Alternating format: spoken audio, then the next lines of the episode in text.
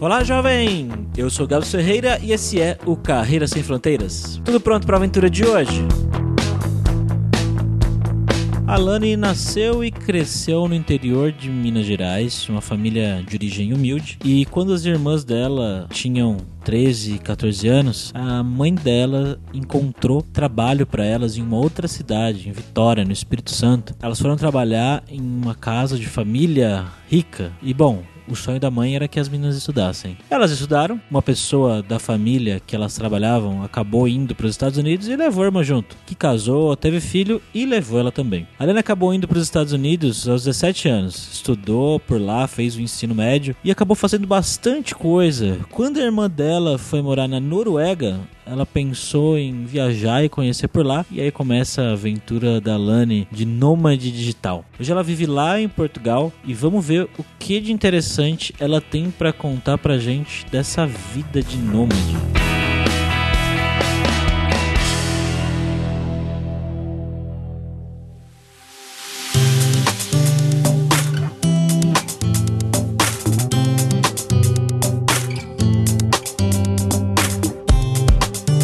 Essa conversa de hoje, estamos, como sempre, com ele aqui, o nosso viajante poliglota Fabrício Carraro, e parece que estamos novamente em Portugal, né, Fabrício? Voltando, né? A gente está tentando entender o português de Portugal ainda desde aquela vez, mas como é que tá a sua compreensão aí, Lani? Ah, no começo foi um pouco difícil, porque realmente tem muitas palavras diferentes, mas agora tá tranquilo, já entendo tudo, eu acho.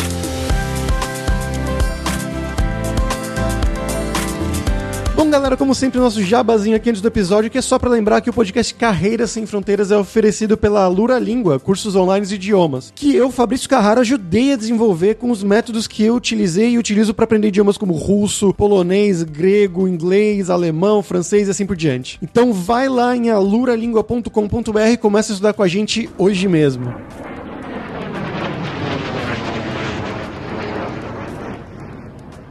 Bom, Lani, eu queria que você contasse pra gente um pouquinho do seu background, né? Então, de onde que você é do Brasil, como que foi sua vida, né, de trabalho, o que que você fez? Eu sei que você fez intercâmbio também, os países que você passou até você chegar onde você tá agora, em Portugal. Eu nasci e cresci em uma cidadezinha no interior de Minas Gerais, no norte, chamada Machado Mineiro. A minha família era bem pobre naquela época, e a minha mãe, quando minhas irmãs tinham entre 13 e 14 anos, ela achou um trabalho para elas como empregadas domésticas em em uma cidade diferente, em Vitória do Espírito Santo, e numa família rica. Então, tudo que ela queria era que as meninas estudassem. Alguém dessa família rica decidiu para os Estados Unidos e levar minha irmã. Tinha 19 anos na época. E depois de muitos, muitos anos, a minha irmã se casou, teve filho, teve uma vida mais estável e conseguiu me levar. E foi aí que eu fiz o intercâmbio. Eu fui para lá com 17 anos e fiz três anos do ensino médio lá. E aí eu decidi voltar para o Brasil porque o meu visto era de estudante, eu não podia sair do país. Então eu poderia continuar estudando lá por por muitos anos, mas eu não poderia sair. Eu não queria ficar muito tempo sem ver minha família. Já tinha três anos, era o suficiente. Então, mas essa experiência foi muito boa porque a minha mãe trabalhava para uma família e eles meio que me adotaram. Foi bem legal. Fiz muita, muita coisa porque eles me levavam para os passeios e tudo. Enfim, aí eu voltei pro Brasil. Eu queria voltar para os Estados Unidos, mas minha outra irmã decidiu morar na Noruega com o marido e aí eu fui para Noruega. E nessa eu comecei a gostar muito de viajar. Eu pensei em sair do país e queria ir para Nova Zelândia, enfim. E hoje você está em Portugal e como que você foi parar em Portugal? Então, eu estava em uma dessas viagens, eu estava no Sri Lanka e eu conheci uma portuguesa, a gente ficou bem próximas, ela falou bastante daqui, ela adora o Porto, ela nem mora aqui, mas está sempre aqui, porque eles têm, a família dela tem uma empresa aqui. E ela foi me ver em vários lugares e também pela facilidade, né? Porque Portugal é, é ainda o único país que dá essa possibilidade pra gente de vir trabalhar aqui e conseguir o visto de residência. Quando eu estava na Europa, eu fui pra França, eu achei que fosse adorar a França, mas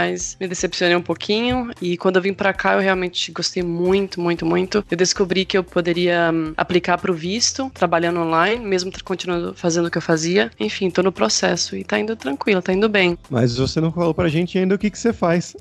Ah, tá eu dou aulas de inglês pela internet. A maioria dos meus alunos estão no Brasil. Dá aula de português também ou só de inglês? Também dou umas aulinhas de português. Mas realmente a maioria dos meus alunos estão aprendendo inglês. E você começou a dar aulas quando você você foi pra Europa? Não, quando eu voltei pro Brasil, dos Estados Unidos, eu precisava pagar as contas, né? E eu não sabia exatamente o que estudar. Eu queria ir pra universidade, mas eu não sabia o que fazer, porque eu gostava de tanta coisa. E eu sempre me decepcionava. Então eu escolhi uma carreira, eu fazia trabalho voluntário para ver se eu gostava da profissão e tal, e eu nunca gostava. E aí eu comecei um curso de aeromoça, porque eu queria viajar, mas aí os meus pais ficaram muito doentes, eu precisei cuidar deles, e por isso que eu fiquei um bom tempo no Brasil trabalhando como professora. Eu dava aula em empresas. Para entrar na história da viagem, quando eu estava cuidando dos meus pais, eu, porque eu tinha que ficar muito tempo com eles, eu queria muito, muito viajar, mas viajar para longe, assim, eu precisava de um tempo só para mim. Eu comecei a juntar dinheiro para poder fazer essa viagem. E backpacking mesmo pela Ásia e juntei o dinheiro. Quando eu decidi sair do país, eu falei para os meus alunos, né, alguns meses antes, eu falei, olha, vocês vão ter que achar um outro professor porque eu vou viajar e quero ficar pelo menos um ano perambulando por aí. E aí um grupinho de alunos que eu tinha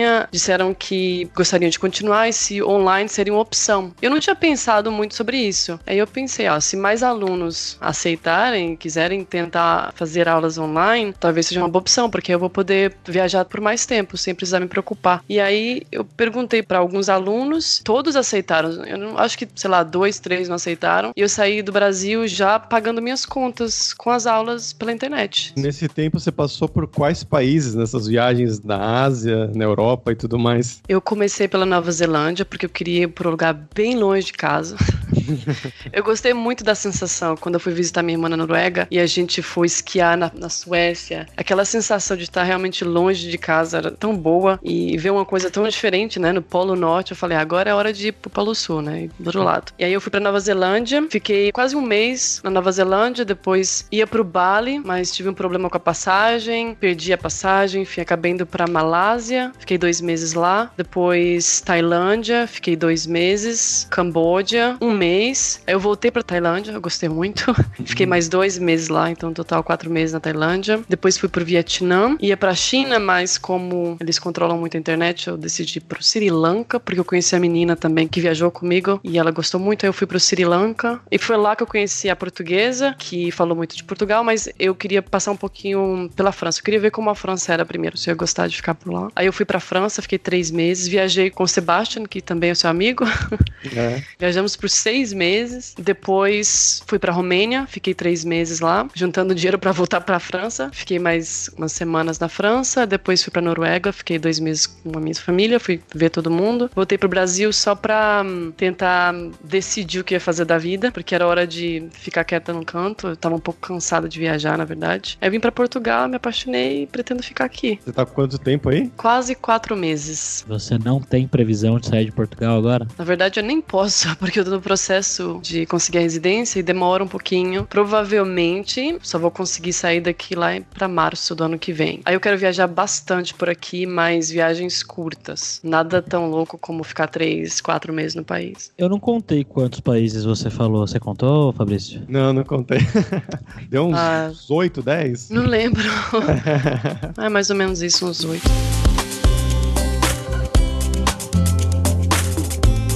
Dos países que você já visitou, Lani, qual foi o país que você se sentiu mais vamos dizer assim, deslocada culturalmente, que foi realmente um choque para você? A Malásia, com certeza. A Malásia foi um país assim. Eu fui para Malásia porque, como eu perdi a passagem pro Bali, procurei a passagem mais barata que tinha fora da Nova Zelândia e era para Kuala Lumpur. E eu achei muito estranho a forma que as pessoas me tratavam. No começo foi até legal, né? Porque você se sente como uma celebridade, todo mundo quer te ver, quer te conhecer, mas depois de um tempo fica estranho. As pessoas, eu andava na praia vinha grupinhos de pessoas querendo tirar foto. Eu ficava tipo 15, 20 minutos minutos tirando foto com todo mundo. Se eu tava no restaurante, vinha também os grupinhos de pessoas querendo tirar foto. As pessoas tiravam foto de mim na rua. Uma vez eu saí do meu apartamento e tinha um menino me filmando, seguindo, me seguindo e me filmando. Quando eu cheguei na Malásia, eu queria muito conhecer os locais. Então eu não fui para hostel, eu não fui para eventos do Couchsurfing. Eu queria ficar com o povo de lá, né? Eu queria conhecer a cultura. Eu saía sempre com o mesmo grupinho. Tinham seis, sete pessoas de lá. E tinha um menino que sempre ele me chamava de Queen, porque ele falava que a minha pele era tão bonita porque eu era branca e que eu era como se fosse a rainha no país dele e tal. E ele se achava muito inferior, era terrível. Ficava tentando é, falar para ele que não é bem assim. Enfim, dá um pouco de confiança, mas eu achei um pouco estranho. Mas é um país muito legal. As pessoas, elas querem ser suas amigas não para tirar proveito de você, elas querem realmente ficar com você, te conhecer. Isso eu achei bem legal. Ninguém fica tentando te vender nada. Eles querem te conhecer. Todo mundo se dá muito bem. Se você vê meninas de burca, outras de sainha curta, as meninas da Índia com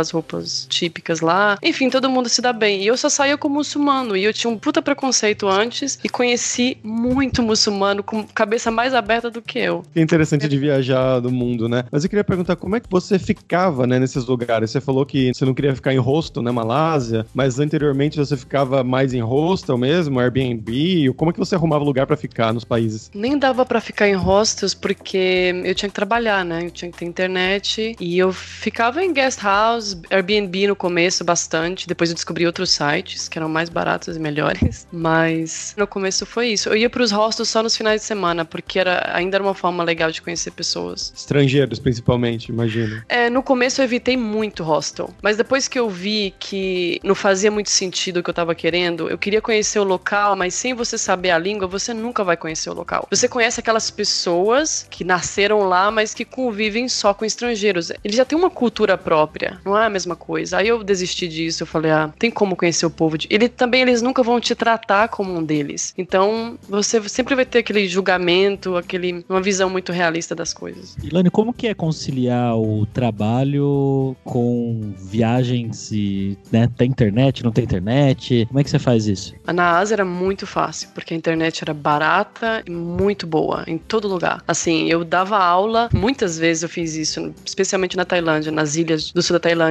Eu alugava um bangalô, uma tenda e tinha internet lá, quer dizer, tinha sinal bom lá para internet. Eu ficava na praia semanas sozinha, dando aula de um bangalô. Caramba. Essa parte que que eu mais gostei da viagem. Era internet tipo de conexão, assim, de Wi-Fi ou era internet de celular? Dos dois. tinha de celular e também tinha Wi-Fi. Dependia do local, né? Do hotel ou do Airbnb. Mas internet só foi um probleminha, talvez no Camboja, um pouquinho. Mas também só fiquei lá um mês. Era complicado um pouco viajar por lá. Complicado em que sentido? Curioso agora. Eu não sei. Eu, dois dos países que eu fui que eu, eu gostei, eu não sei, me deu uma sensação um pouco estranha. Foi o Camboja e o Sri Lanka. Porque são países muito pobres. E você tá viajando com pouco dinheiro e você ainda se sente rico. Assim, não é normal. É uma sensação muito estranha. E eu acho que se não for para ir lá fazer algum projeto social, eu não vou mais, porque é muito triste. Mas você sentiu questão de falta de segurança? Você ficou com medo de viajar ou não foi isso? Não, não, me senti não? super segura em todos os países que eu fui, até no Sri Lanka, bem mais segura que em São Paulo. Então era mais a questão, tipo, de talvez ficarem olhando para você como uma nem... rainha. Não, não, da não. realidade mesmo. Nem, nem isso, nem isso, porque a Malásia eu voltaria sem problemas. Foi só na Malásia essa loucura toda. Nos outros um pouquinho, mas nem de perto como na Malásia. Não, é só tristeza mesmo. Você vai num lugar onde as pessoas têm uma vida tão difícil, sabe? E você lá gastando dinheiro em festa, sei lá, não, não bate muito. Pelo menos no Vietnã, você via que o local tinha uma vida tranquila, tinha uma vida boa. E por causa do turismo, né, até. Tailândia, a mesma coisa. Na Malásia, antes eu achava que a Malásia é um país muito pobre. E aí, depois de um tempo, eu falei: esse povo deve viver melhor que o brasileiro. E eu olhei na internet, realmente, o índice de desenvolvimento humano é bem maior que o do Brasil. O local é. tem uma vida decente. Então, isso faz uma diferença muito grande. Eu só não me sinto bem. Não é que eu não, não queira ver pobreza, eu nasci nela. Só que talvez por isso que me, me choca muito, porque eu nasci vendo muita coisa desse tipo. Quando eu vou viajar, eu queria muito realmente conhecer a cultura, as pessoas e, enfim. Американская фирма Transceptor Technology приступила к производству компьютеров «Персональный спутник». E vamos lá para o nosso momento viajante poliglota com o Fabrício Carraro. Olha só, a gente está falando de um monte de países aí que a Lani passou, mas, bom, Estamos em Portugal, né, Fabrício? E aí, o que você tem pra falar e trazer pra gente aí de Portugal? Pois é, já que a gente já tá agora em Portugal a segunda vez, né, eu gostaria de trazer mais uma dica musical. Dessa vez é uma coisa bem europeia, né, como a Lani viajou bastante, não só na Ásia, mas na Europa também. Uma coisa que é o festival Eurovision, né, que é o festival da Eurovisão, que é super famoso aqui na Europa. O pessoal se reúne todo ano e ele é basicamente uma competição de música, de canções entre os países. Então vai lá um representante de Portugal, um da Espanha, um da Itália, um da Rússia. E aí eles convidam alguns países, né? Tem Israel, tem Austrália, que vem de vez em quando. E aí fazem esse concurso em um país sede, que é o, geralmente o vencedor do ano anterior. E aí eles competem e as pessoas votam online, geralmente, e tem os votos por país. E eles decidem quem vai ser o campeão daquele ano, quem foi a melhor música daquele ano. E é uma coisa bem tradicional aqui na Europa, no sentido que as pessoas geralmente se reúnem em casa, assim, os amigos, jovens geralmente, e tem algumas coisas que acontecem muito, porque é uma coisa meio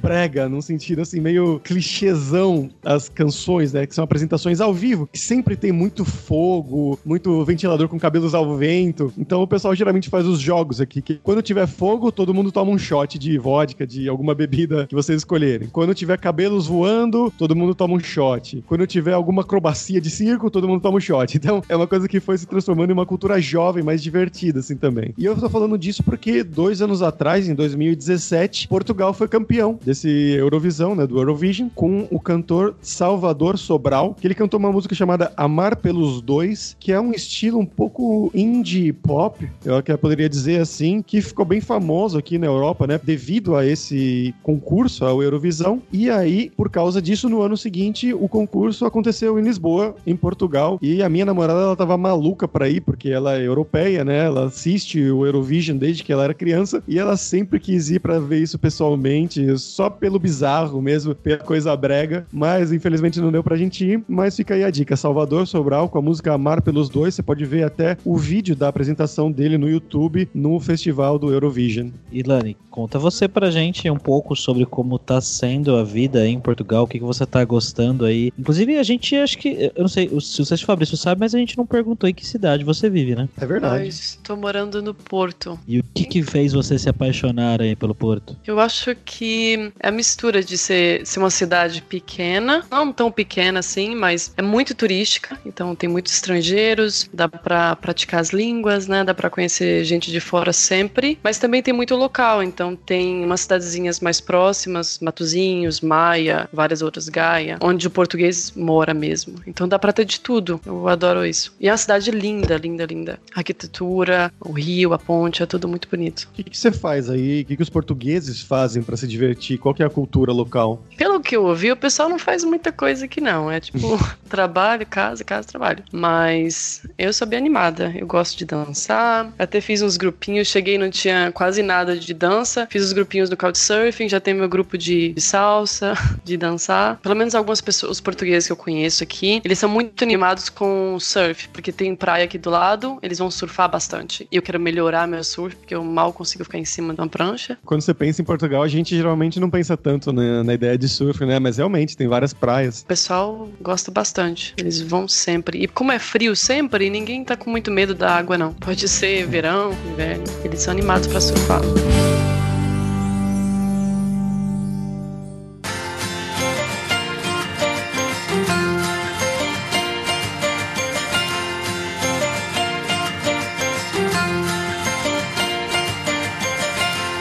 Queria te perguntar mais uma coisa, né? Sobre toda a sua dinâmica, né? De trabalhar remotamente nesse tudo. Você já falou um pouco, né? No sentido da internet e tudo mais. Mas, bom, eu também trabalho remotamente já há algum tempo. E às vezes tem momentos, né? De solidão, de tristeza, que você tem que ficar basicamente, né? O dia inteiro sentado na frente de um computador. Você tem que ter uma disciplina, né? Para continuar. Como foi isso para você, né? De abandonar o Brasil, que você tinha alunos, imagino que mais pessoalmente, né? Pelas empresas. Sim. E trabalhar remotamente o dia inteiro na frente de computador. O problema são as costas, né?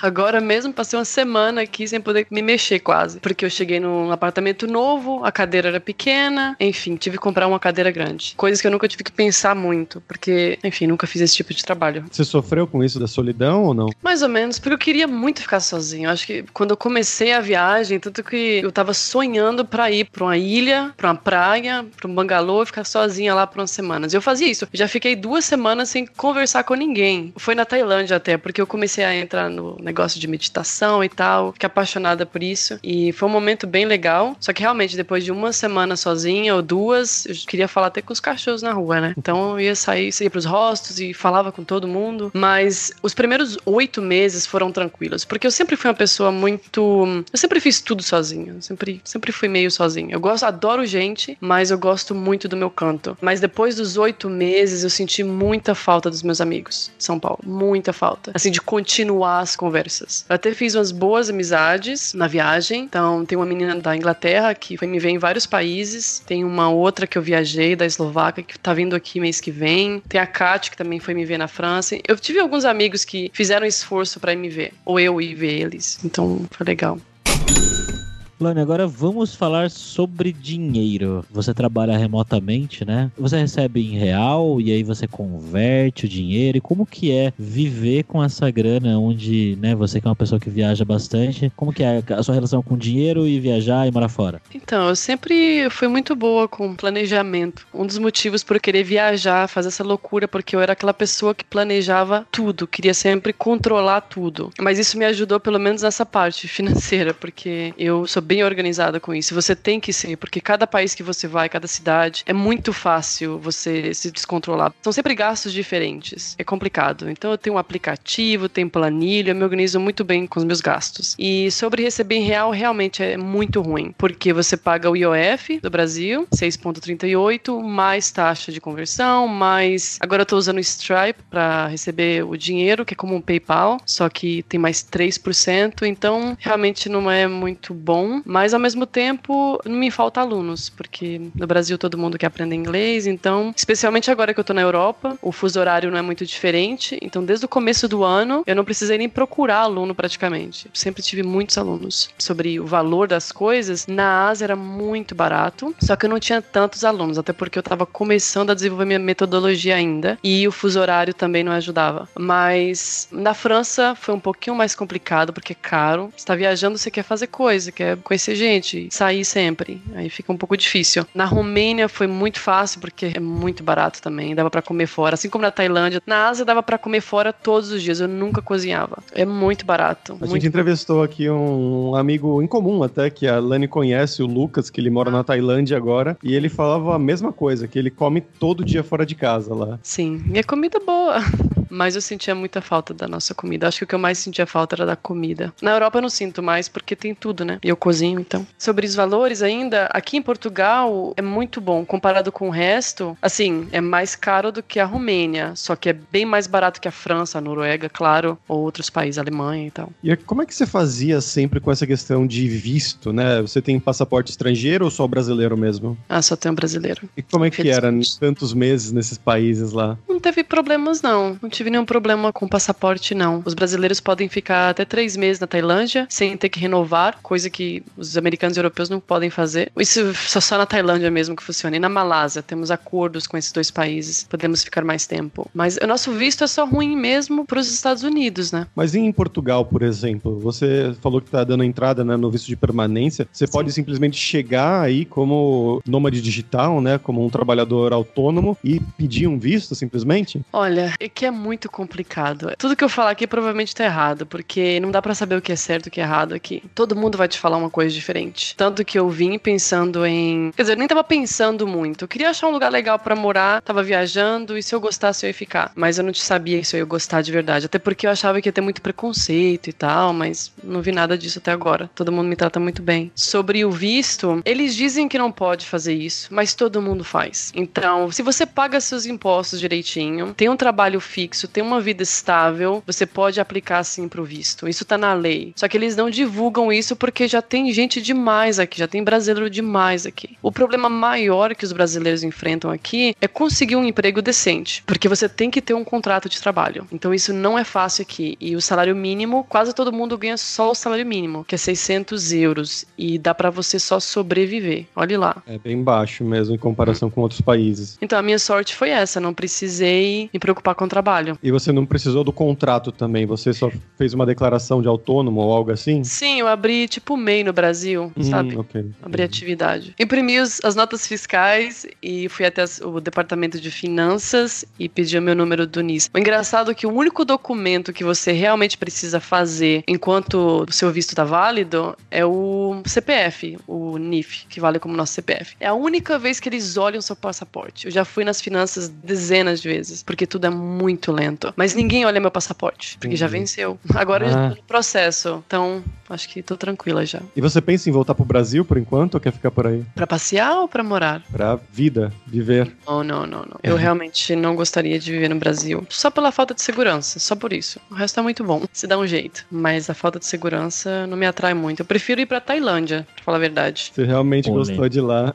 Mais ou menos. Eu gostei, mas não pelos motivos certos, eu acho. Porque é fácil. É fácil e barato. E é até um pouco triste isso, porque o país meio que perdeu um pouco a, a cultura deles, né? Porque eles fazem tudo pros estrangeiros. Então, não, não é um país que eu gostaria de morar, não. Mas se for pra escolher, eu escolheria lá pela segurança só. Mais pela segurança. Porque é terrível você sentir medo. Andar na rua com medo. E era assim que eu me sentia. Talvez eu seja muito paranoica, não sei. Mas eu, eu detesto esse sentimento. E no momento que eu não senti isso mais, nossa, eu dei muito valor. Okay,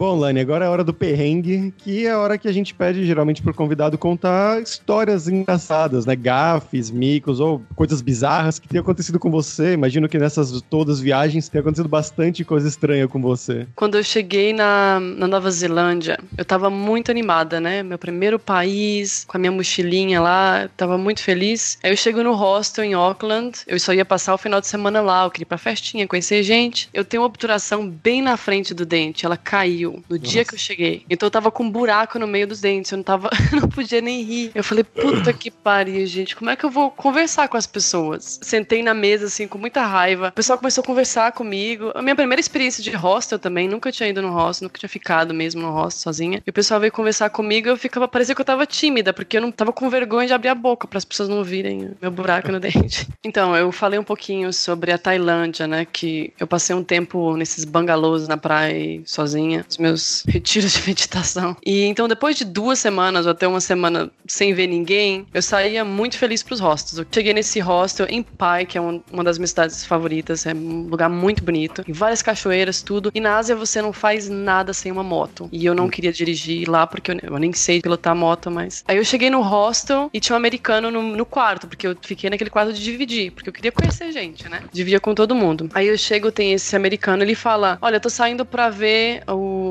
Hot Springs, sabe? Umas nascentes de água quente, que era um dos pontos turísticos da cidade. E aí ele, você quer vir? Eu, ah, você vai de moto? Vou. Eu falei, nossa, é minha chance, né? Porque eu não. Senão vai ser complicado. Eu não dirijo moto. E aí eu falei, tudo bem. Aí eu fui. Tinha acabado de. Eu conversei com o cara, tipo, três minutos. Eu vou, fui. Aí quando a gente chega na moto, ele fala, só não tem capacete, mas é rapidinho. Eu. ah, meu Deus, tá bom, vai. Eu nunca andei na vida sem capacete. Sentei nesse- nessa moto. Aí, tipo, cinco minutinhos depois começa a chover. Falei, agora, agora foi.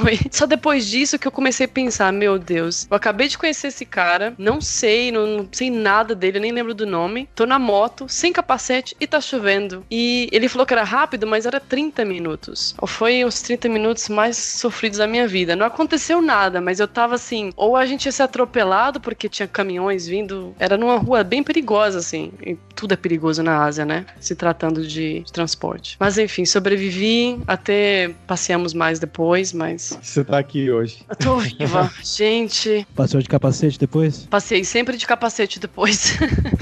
Nossa, nunca, nunca faria. Ainda mais na Ásia, né? As pessoas são loucas, eles não respeitam nenhuma regra, não existe regra de trânsito. Se cair lá, já era. Tanto que quando eu cheguei na Tailândia, um pessoal que eu tinha conhecido na Malásia me perguntou: já tem uma tatuagem tailandesa? Eu não sabia o que, que era. Era cicatriz Caramba. de queda de moto, porque todo mundo tinha acidente. Pô, bom saber Pois é. daí. Por isso que eu tava assim, morrendo de medo naquela moto, aquele estranho dos Estados Unidos ainda. E aí, Gabs, já tá animado pra ir andar de motoca na Tailândia? Só se for sem capacete na chuva.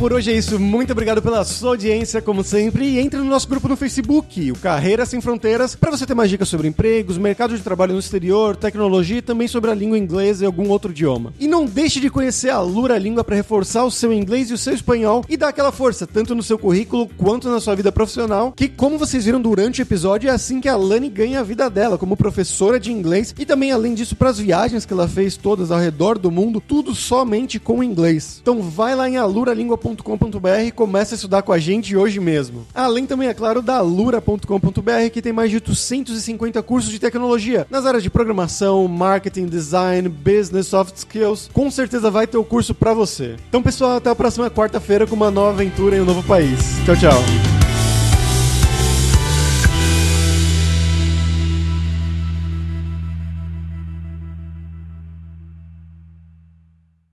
Este podcast foi editado por Radiofobia, podcast e multimídia.